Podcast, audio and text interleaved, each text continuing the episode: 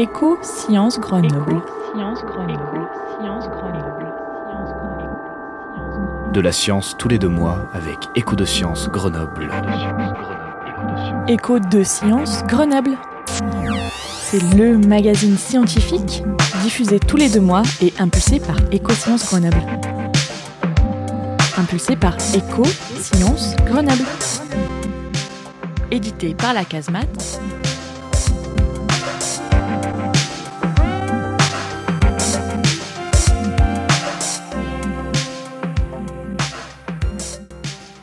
Bonjour à toutes et à tous et bienvenue dans ce quatrième épisode d'Écho de Science, le podcast proposé par le Centre scientifique de Grenoble, la Casemate, et impulsé par EcoScience. Si je vous dis découvrir la science sous un jour nouveau, en images, en débat, en action et en émotion, pour partager des savoirs et mieux appréhender le monde qui nous entoure, qu'est-ce que cela vous évoque? Allez, je vous aide un peu. Mon premier a lieu du 2 au 12 octobre. Mon deuxième fête sa déjà 29e édition. Mon troisième a cette année pour thème la relation entre l'humain et la nature. Mon tout est un rendez-vous annuel pour partager une culture scientifique commune et développer l'esprit critique afin de permettre à chacun de contribuer au débat public. Et oui, c'est bien la fête de la science dont il sera question aujourd'hui. Et pour réveiller vos papilles, je vous propose un tour dans la troposphère en parapente avec Nicolas Plein, parrain régional de cette édition de la Fête de la Science. Ce mois-ci, le son du labo est remplacé par une rencontre avec Franck Gavaillet, archéologue à l'INRAP, qui commentera la planche dessinée par Jim Jourdan des scientifiques en confinement, en partenariat avec la Turbine, le projet culturel médiathèque Sciences et Cinéma d'Annecy. Magali Talandier, chercheuse au laboratoire de sciences sociales de Grenoble, Pacte, nous éclairera ensuite sur les notions de résilience urbaine et de ville durable. Pour finir, Léa Payon-Combi nous invitera à découvrir Uranos Aura, qui devait proposer un événement dans la préfète de la science, mais qui est malheureusement reporté pour 2021. Mais tout de suite, je vous emmène auprès de notre audacieuse du jour, Coralie Mounet, qui travaille à Grenoble sur les notions de conflit, de controverse et de vivre ensemble autour de la gestion de la faune sauvage. Bonne écoute et n'oubliez pas, vous pouvez réagir à cet épisode sur les réseaux sociaux grâce au hashtag éco si gre. Les audacieuses, un voyage dans le temps pour rencontrer des femmes en avance sur leur temps. Des femmes en avance sur leur temps qui font avancer le temps. Depuis le début des Côtes Sciences, il nous tient à cœur de mettre sur le devant de la scène une femme scientifique et ses travaux. Ce mois-ci, nous avons souhaité mettre à l'honneur dans la rubrique Les Audacieuses une grenobloise au parcours tout à fait particulier. Il s'agit de Coralie Mounet. Bonjour, je suis Coralie Mounet, je suis euh, chercheuse au CNRS au laboratoire Pacte en géographie humaine. Je travaille sur les relations euh, entre les humains et la faune sauvage, euh, à la fois euh, le loup, le sanglier, enfin les animaux à problème, mais aussi les petits animaux qui posent moins de problèmes dans les espaces urbains comme, comme les espaces ruraux. Les sciences sociales, comme la question du loup, amènent à des controverses. La controverse est un débat opposant des personnalités ou des groupes au sein de la communauté scientifique ou des habitants et des utilisateurs d'un territoire. Si on prend l'exemple du loup, on travaille avec différents avis, comme ceux des éleveurs, des habitants, des naturalistes, des représentants de l'État ou encore de la MSA, la sécurité sociale agricole. Comment faire pour garder un maximum de neutralité quand notre sujet d'étude nous touche directement? Alors je dirais que c'est justement en étant pragmatique, mais au sens euh, de, la, sociologie pragmatique. Euh, c'est-à-dire construire des savoirs à partir du terrain et euh, mener des enquêtes en étant le plus symétrique possible entre les différents acteurs. J'avoue que moi, à la, sortie de, ma thèse, euh, j'avais plus vraiment d'avis sur la question parce que à force d'être, de comprendre, de rentrer dans la logique de chacun, euh, d'être vraiment, euh, d'explorer euh, la logique, les, savoirs, etc. On comprend chaque monde. C'est difficile d'avoir un avis tranché quand on est aussi près des acteurs. Finalement, on intègre un peu le, milieu dans lequel on, vit et puis on se détache de son avis, quoi. On comprend la complexité en fait, mhm. certaines, surtout. Et du coup, quand on commence à rentrer dans chaque monde, par exemple le monde naturaliste, le monde de l'élevage, le monde de la chasse, on comprend la complexité, les contraintes, les besoins des uns et des autres. Mhm. Et on essaie d'être à la, à la limite entre chaque monde pour essayer de, ben voilà, d'arriver à cette forme de coexistence euh, dont on parle. Les sangliers ont aussi été au cœur de sa recherche avec un travail sur la chasse qui questionne une fois de plus la frontière entre l'humain et la nature. Donc je ne suis pas historienne, mais euh, récemment, c'est vrai qu'on a euh, une évolution de la perception de la chasse. Enfin, la chasse est de plus en plus marginale, même s'il y a beaucoup de pratiquants il y a quand même euh, une, une place qui est de plus en plus contestée par les autres usagers euh, des, espaces, euh, des espaces naturels. On a à l'heure actuelle un monde de la chasse qui essaie de se justifier. donc on a différentes justifications qui ont été identifiées par différents auteurs, dont Sergio Dalla Bernardina ou Ludovic Ginelli, euh, qui est euh, de l'ordre euh, de la chasse écologique ou alors de la chasse plutôt paysanne, etc. Nous, ce qui nous a intéressé dans cet article, c'était d'essayer de, comprendre la justification de la mort animale, la prise en charge de la mort animale dans la chasse, et justifiée par les chasseurs et, vécue par rapport aux autres, usagers qui, remettent en question justement cette pratique. cette pratique et la légitimité de cette pratique. Merci beaucoup à Coralie Mounet d'avoir pris le temps de répondre à mes questions. Si ces articles vous intéressent, n'hésitez pas à aller chercher son profil sur le site du laboratoire Pacte à Grenoble. Le lien est dans la bio du podcast. Il est désormais l'heure de l'entretien avec Nicolas Plein. L'entretien. L'entretien.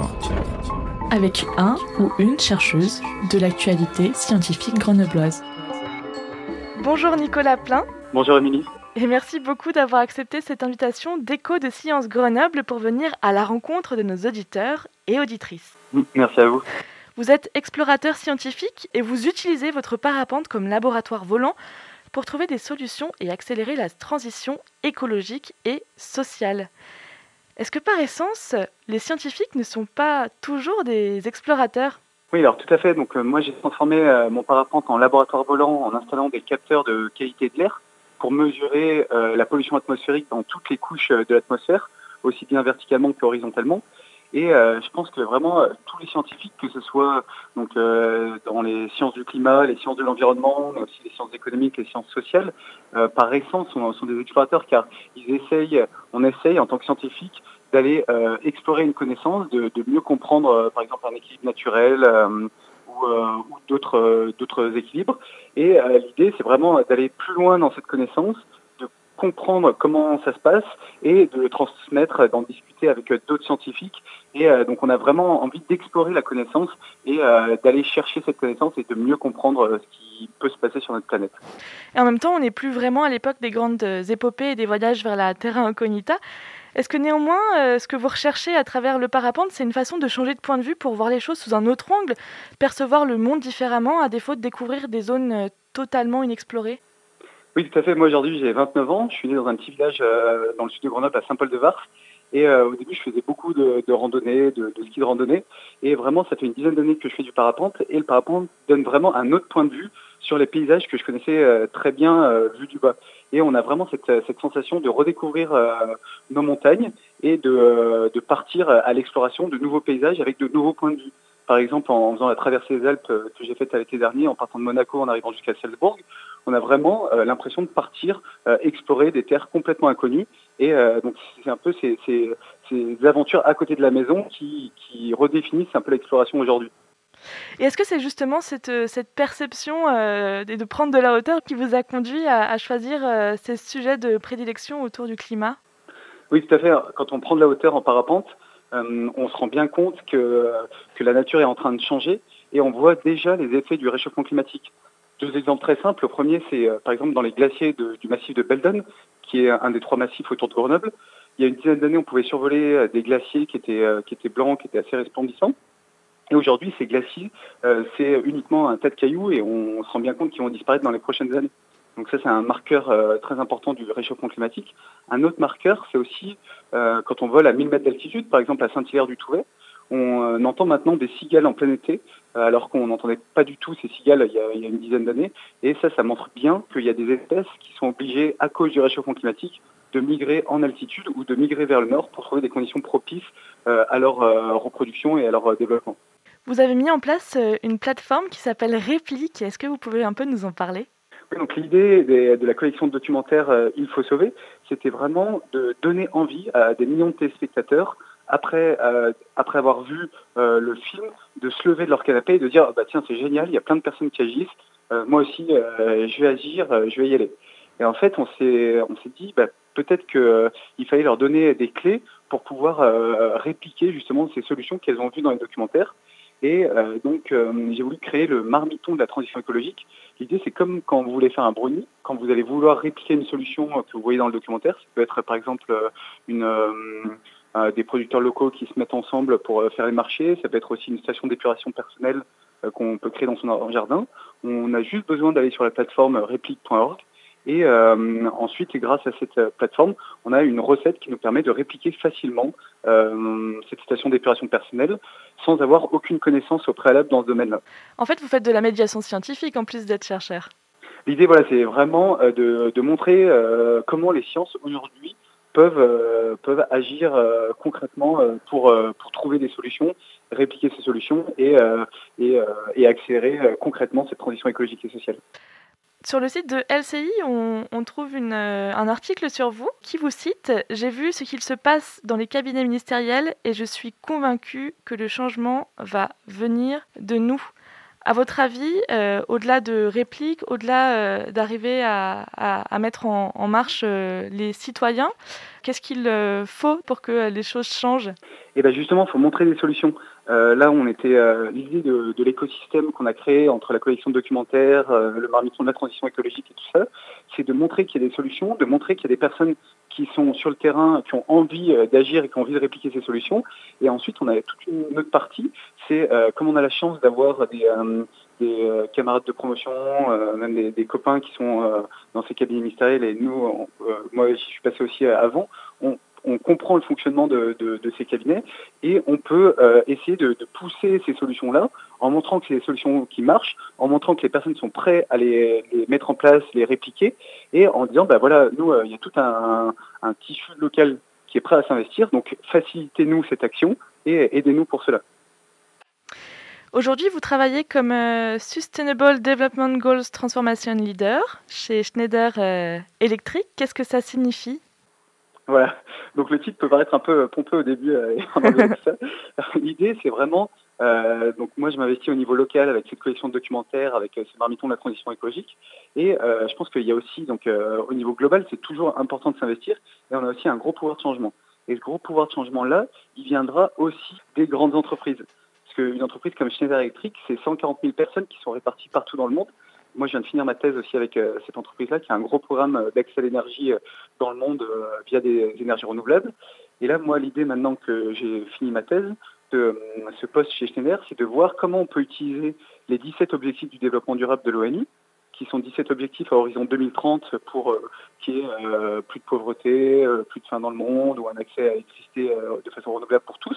Donc on sait que ces objectifs sont très ambitieux, ça va être difficile de les atteindre euh, en 2030 et ils peuvent paraître assez généraux, mais finalement c'est un, cadre euh, global cohérent, tout le monde peut parler le même langage, et associé à ces 17 objectifs-là, on a 169 cibles qui sont très précises, très concrètes et chiffrées, que ensuite les villes peuvent, euh, peuvent s'en emparer, les grandes entreprises peuvent s'en emparer, et en s'en emparant, on arrive à décliner ces 169 cibles en objectifs concrets, courts, moyen et long terme. Donc court terme, c'est 2022, moyen, c'est 2025 et long terme, 2030, pour vraiment avoir des objectifs chiffrés, concrets et, euh, et, agir de façon très concrète sur cette transition écologique et sociale sans oublier aucun effet négatif de nos solutions. on peut se dire que si on met des panneaux solaires et des batteries, euh, il va y avoir euh, la question du recyclage, il va y avoir la question des métaux rares et ces 17 objectifs de développement durable nous permettent vraiment de maximiser l'impact positif et de minimiser l'impact négatif. Et euh, justement, vous êtes euh, donc ambassadeur de la fête de la science, on l'a déjà dit. Euh, c'est finalement l'idée de mettre un visage sur la science et les personnes qui la construisent. Cela rejoint votre démarche personnelle puisque vous prêtez votre visage, votre goût du sport pour des causes qui vous tiennent à cœur tout en ayant donc déjà achevé une, une thèse. mais toutefois, la science, c'est aussi une histoire de raisonnement. Est-ce que c'est difficile finalement de faire cohabiter ces enjeux de communication, de mise en avant face à l'inconnu qu'implique nécessairement la démarche scientifique Alors ça, c'est, une très bonne question. C'est vraiment ce que j'ai vu en 2015 en créant l'association En l'air pour la Terre, que euh, moi, ce que je voulais, c'est vraiment qu'il n'y ait pas de filtre entre le scientifique et euh, le public auquel il s'adresse, que ça passe pas par, euh, par différents canaux qui peuvent aussi transformer un peu les, les, paroles du scientifique. Donc ce qu'on veut vraiment, c'est un peu ce qu'on fait aussi avec la fête de la science, l'idée c'est d'interviewer directement le scientifique pour qu'il puisse parler de ces thématiques de recherche et euh, puisse euh, expliquer euh, ce qu'il fait avec toutes les inconnues qui est associées à son travail. Et ça, au début, c'est peut-être un peu plus compliqué parce que dans le métier de scientifique, on n'a pas forcément l'habitude de, vulgariser nos connaissances pour le très très grand public.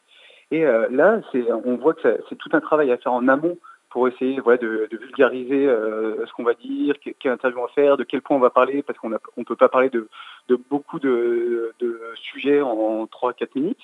Mais ce qu'on voit ensuite, c'est que une fois que ce travail il est fait, on a vraiment, euh, on obtient vraiment un résultat qui est, très intéressant et euh, on a une, diffusion de la connaissance qui va directement du scientifique au grand public et ça c'est euh, quelque chose qui est vraiment très très intéressant pour pour vulgariser cette connaissance.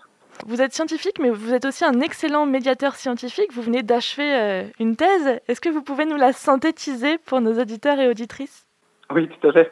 Donc là, l'idée de la thèse, c'était de voir comment on peut apporter euh, aux 1 milliard de personnes euh, qui en sont actuellement privées l'électricité. Aujourd'hui, il y a 1 milliard de personnes qui n'ont pas accès à l'électricité dans le monde. Principalement, il y a 80% de ces personnes qui se trouvent dans des zones rurales en Afrique subsaharienne. Donc ces zones rurales, elles sont très isolées, mais en revanche, on a un potentiel euh, en ressources solaires, en énergie solaire qui est très forte. Donc l'énergie solaire dans ces euh, localisations très reculées, elles sont, euh, c'est une énergie qui est très bien à utiliser. Et l'idée de la thèse, c'était de voir comment on peut optimiser des configurations de micro-réseaux électriques. Des micro-réseaux, c'est un, réseau qui est isolé à l'échelle d'un village euh, en, Afrique subsaharienne. Donc on va dans un village, on installe des câbles électriques avec des panneaux solaires et avec quelques batteries pour que, pour que le village puisse produire et consommer son électricité. Et l'idée, c'était vraiment de voir en regardant donc le potentiel solaire, donc sur une vingtaine d'années, donc ça c'était plutôt la partie science euh, environnement, et en regardant euh, la tarification de l'électricité, les coûts des panneaux solaires et le, cycle de vie euh, d'un panneau solaire ou d'une batterie, donc ça c'était plutôt en économie, et en associant ces deux disciplines, on arrive à montrer qu'on peut amener l'électricité de façon complètement renouvelable à un prix qui est, qui est bien inférieur à celui qu'on pourrait avoir si on utilise uniquement des générateurs diesel. Donc non seulement c'est euh, intéressant économiquement d'utiliser des énergies renouvelables pour amener l'électricité dans les zones isolées, mais euh, ça permet aussi de, diminuer nos émissions de gaz à effet de serre. Merci beaucoup Nicolas Plein d'avoir été avec nous aujourd'hui dans Écho de Sciences Grenoble. Merci Émilie. Je rappelle euh, donc à ceux qui nous écoutent qu'ils peuvent retrouver vos aventures sur nicolasplein.fr. Super, bah, merci beaucoup pour votre invitation Émilie et à très bientôt alors. Imagination 2020 entre science et bande dessinée.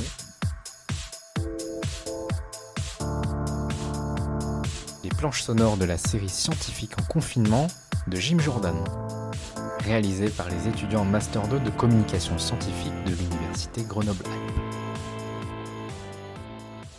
Bonjour Franck Gabayet. Bonjour. Vous êtes archéologue à l'INRAP, l'Institut national de recherche archéologique préventive, et vous avez beaucoup d'expérience dans l'anthropologie funéraire. Alors, je vais vous montrer la planche dessinée par Jim Jordan en collaboration avec la turbine d'Annecy. Est-ce que vous pouvez nous la décrire, cette planche? Donc, c'est l'archéologue qui travaille en confinement, qui euh, éprouve le besoin de travailler, donc il travaille chez lui. On voit ce type, euh, cet archéologue qui est très très mal équipé, donc il n'a pas d'équipement de, sécurité, ce qui est très mal. Il n'a pas de gants, il n'a pas de casque, il n'a pas de chaussures de sécurité. Je vois qu'il a une truelle à la main, ça c'est très bien, c'est l'instrument euh, de prédilection des archéologues. Euh, et je vois qu'il est en train de, faire un sondage dans une maison. Et il découvre des parquets les uns après les autres. Alors ce qui est intéressant et ce qui, rappelle bien mon travail, c'est qu'on euh, travaille par couche. Et effectivement, la, la, plupart du temps, les éléments les plus récents sont les plus hauts. Donc là, il a un sol euh, de 1957 qui recouvre un de 1936 et ensuite un de 1930. Donc ça, c'est assez révélateur. Ça marche bien comme ça.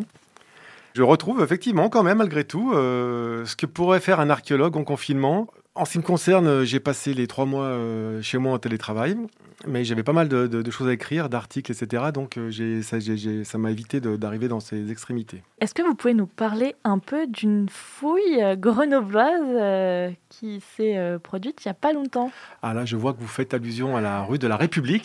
effectivement, c'est une fouille que j'ai dirigée en, durant l'été 2018, je crois. Et c'était une fouille un peu atypique dans la mesure où il n'y a pas eu de diagnostic pour le coup, c'est tout à fait inhabituel, mais euh, c'était en fait une fouille qui répondait à une demande d'installation d'arbres. On s'est rendu compte que pour un arbre euh, vive convenablement, il fallait qu'il ait une fosse suffisamment large pour pas aller euh, ensuite développer des racines sur le, sol et tout ça. Donc on fait des grands trous de 3 mètres par 5 par 1 mètre 30 de profondeur. J'espérais retrouver les niveaux romains. Finalement, on a très très peu. en revanche, on est tombé sur un couvent, le couvent des Dominicains, qui était connu par les textes, et donc là, on a pu retrouver un des murs de l'église des Dominicains, l'église Saint-Pierre, et puis des tombes. Alors on a trouvé des tombes qui étaient liées à l'église, mais ensuite on avait des tombes qui étaient dans les ruines de l'église. Et là, ça m'a posé longtemps des questions. Pourquoi, notamment des enfants et en mauvais état sanitaire, pourquoi des enfants dans les ruines d'une église? En fait, euh, les études ont montré euh, que ces euh, enfants, en fait, étaient des pestiférés. On a mis en relation des textes de 1582 notamment, mais également des dotations au radiocarbone qui permettent de dater les squelettes, des monnaies, l'étude de monnaie, l'étude du mobilier céramique, donc de, la, poterie. Et tout ça permet de dire qu'on est en plein pendant cette épidémie euh, de peste qui a affecté Grenoble entre 1580 et 1585, enfin une, des épidémies de peste. Et donc on a trouvé, euh, et un texte nous dit explicitement que euh, les morts de ce côté de la rivière ont été inhumés dans l'ancienne église des dominicains. Merci beaucoup euh, Franck Gavaillet d'être euh, venu jusqu'à nos auditeurs et auditrices aujourd'hui. Eh ben, je vous remercie de, votre accueil. Et je rappelle que vous êtes archéologue à l'INRAP, l'Institut national de recherche archéologique préventive.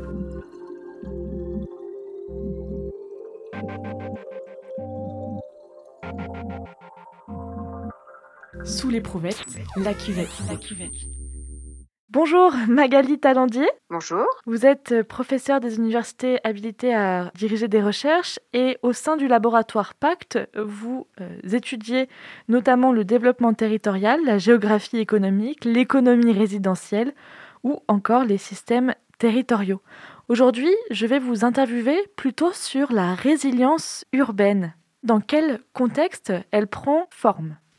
Alors, ce, cette idée de résilience urbaine n'est pas n'est pas nouvelle. Hein. C'est un terme, le terme de résilience que l'on va euh, trouver dans des travaux, notamment de, géographie, mais pas que, d'écologie, de psychologie, bien sûr. Mais dans mon domaine, on, on, mobilise la notion de résilience en géographie de façon quand même euh, assez ancienne maintenant pour décrire la capacité d'une ville, par exemple, à résister euh, ou à faire face à des risques naturels.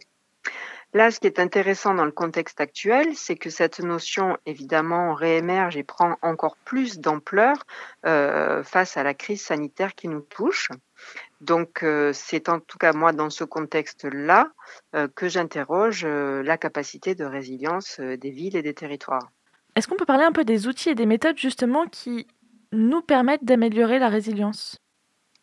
Alors en termes d'outils et de méthodes pour augmenter la résilience des territoires, euh, les acteurs disposent évidemment euh, d'une large palette, mais ce qu'il faut, à mon avis, au préalable, c'est quand même se mettre d'accord sur euh, ce que l'on recherche, c'est-à-dire la résilience en termes de résistance à un choc, ou bien en termes d'adaptation ou de transformation plus profonde des modèles. Donc déjà, dans le terme même de résilience, il y a quand même un éventail de champs d'action possibles, hein, du simple outil euh, de résistance à des formats de changement beaucoup plus euh, profonds. Donc ça, c'est déjà la première chose. Et puis, euh, une résilience par rapport à quoi? Comme je vous disais, on a quand même beaucoup parlé de ça pour des choses liées au risque naturel. Là, euh, on prend cette notion pour parler euh, d'enjeux beaucoup plus larges, hein, d'enjeux socio-économiques, d'enjeux écologiques. Donc, il faut quand même savoir quel est l'objet sur lequel on porte l'attention de résilience.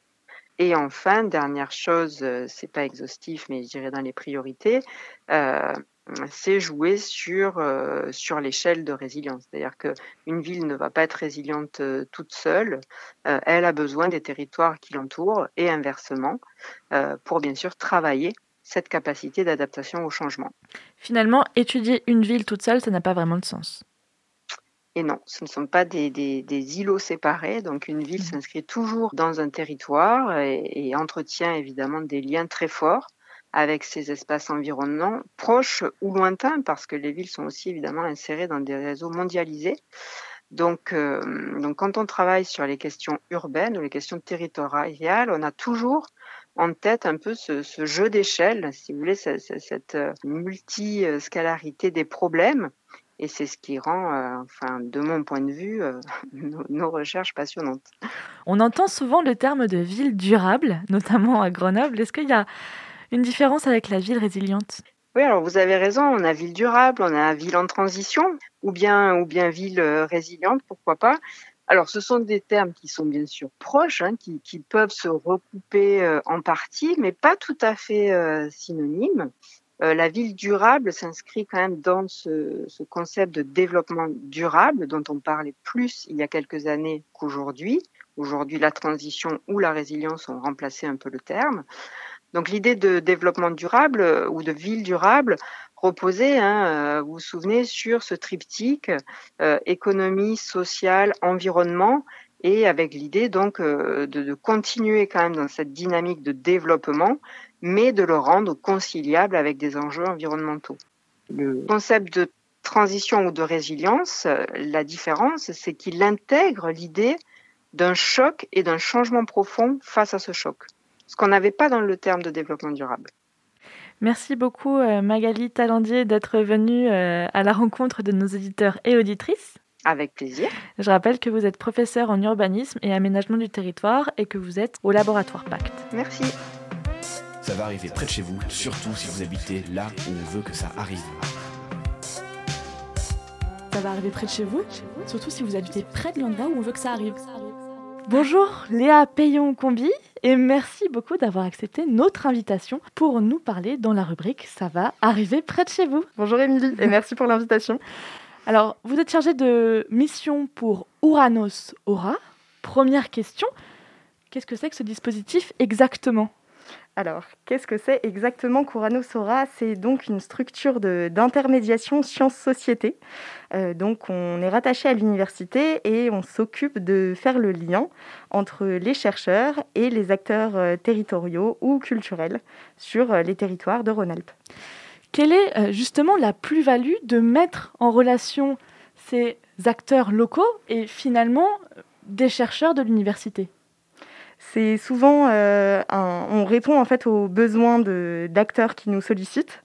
Euh, et surtout, on voit qu'il y a une plus-value parce que euh, ce n'est qu'en agissant de concert tous ensemble sur ces différents domaines qu'on peut faire progresser les sciences du changement climatique, donc climatologie, écologie, etc. Et on se rend compte qu'on est dans des approches systémiques en fait aujourd'hui. Est-ce que tu peux nous donner un exemple de collaboration entre euh, ces métiers de la recherche et ces acteurs locaux? Alors, il y en a plusieurs. Euh, aujourd'hui, à Ouranos, on, a deux projets de recherche encore en cours. Euh, donc, Artaclim, qui justement est vraiment un projet transdisciplinaire, où on est sur l'étude des effets du changement climatique en moyenne montagne. et là, c'est vraiment un cas où les problématiques de recherche ont été construites entre les chercheurs et euh, Agathe, donc l'agence euh, alpine pour les territoires alpins. Euh, et on a produit également dans ce cadre des, un jeu sérieux, par exemple. donc là, on a aussi une possibilité d'ouverture grand public, et c'est, ça fait partie des choses dont on va sûrement parler ensuite. Alors aujourd'hui, on ouvre le champ des possibles dans l'après-fête de la science, et vous allez nous parler d'un événement qui aura lieu du 13 au 15 octobre prochain dans le cadre d'un colloque adressé aux chercheurs et aux acteurs territoriaux. Vous mettez en place euh, des événements, quatre événements notamment. Dans ce cadre-là, est-ce que vous pouvez nous en parler? Oui, tout à fait. Alors ces quatre événements ont lieu donc le 14 octobre pendant le, colloque euh, sur le changement climatique qui se déroule à la fac. Et on aura en effet quatre formats qui sont nés de résidences artistes-chercheurs. Euh, donc d'abord une déambulation euh, pour imaginer Grenoble dans 200 ans qui aura lieu au Jardin de Ville. Euh, donc trois créneaux horaires dans l'après-midi du 14 octobre. Le rendez-vous est donc sur le parvis devant la Maison internationale et en parallèle, on aura également des sessions de jeu, donc d'un jeu qui s'appelle Ça chauffe dans les Alpes et qui permet de réfléchir un peu tous azimuts aux solutions envisageables en montagne pour faire collectivement changer les choses également en soirée euh, une représentation euh, qui vient tout droit d'une résidence artistique avec les chercheurs de l'IGE et le collectif Un neurone fait pas le printemps, euh, où on découvrira un peu le, les recherches, mais aussi l'essence personnelle des chercheurs. et là, cette fois, c'est dans le cadre de la Bastille, donc en plein air. Euh, et enfin, dernier événement, euh, une exposition en lien avec un photographe qui travaille sur le changement climatique à la plateforme Ancien Musée de Peinture. Merci beaucoup euh, Léa Payon-Combi. Je rappelle que vous êtes chargée de mission pour Oranos Aura. Où est-ce que le public peut retrouver les informations dont vous nous avez parlé? Alors, les informations sont disponibles sur Ecoscience, média dont vous avez sûrement l'habitude de parler. Merci beaucoup. Merci. Écoute Science Grenoble spécial Fête de la Science, c'est fini pour aujourd'hui. Merci beaucoup pour votre écoute. Si vous avez aimé cet épisode, laissez-nous un message sur Apple Podcast ou commentez sur les réseaux sociaux avec le hashtag éco si Restez connectés, une belle surprise pour Écho de Science Grenoble arrive fin décembre avec le concours des M2 en communication et culture scientifique et technique de l'Université Grenoble-Alpes. À très vite!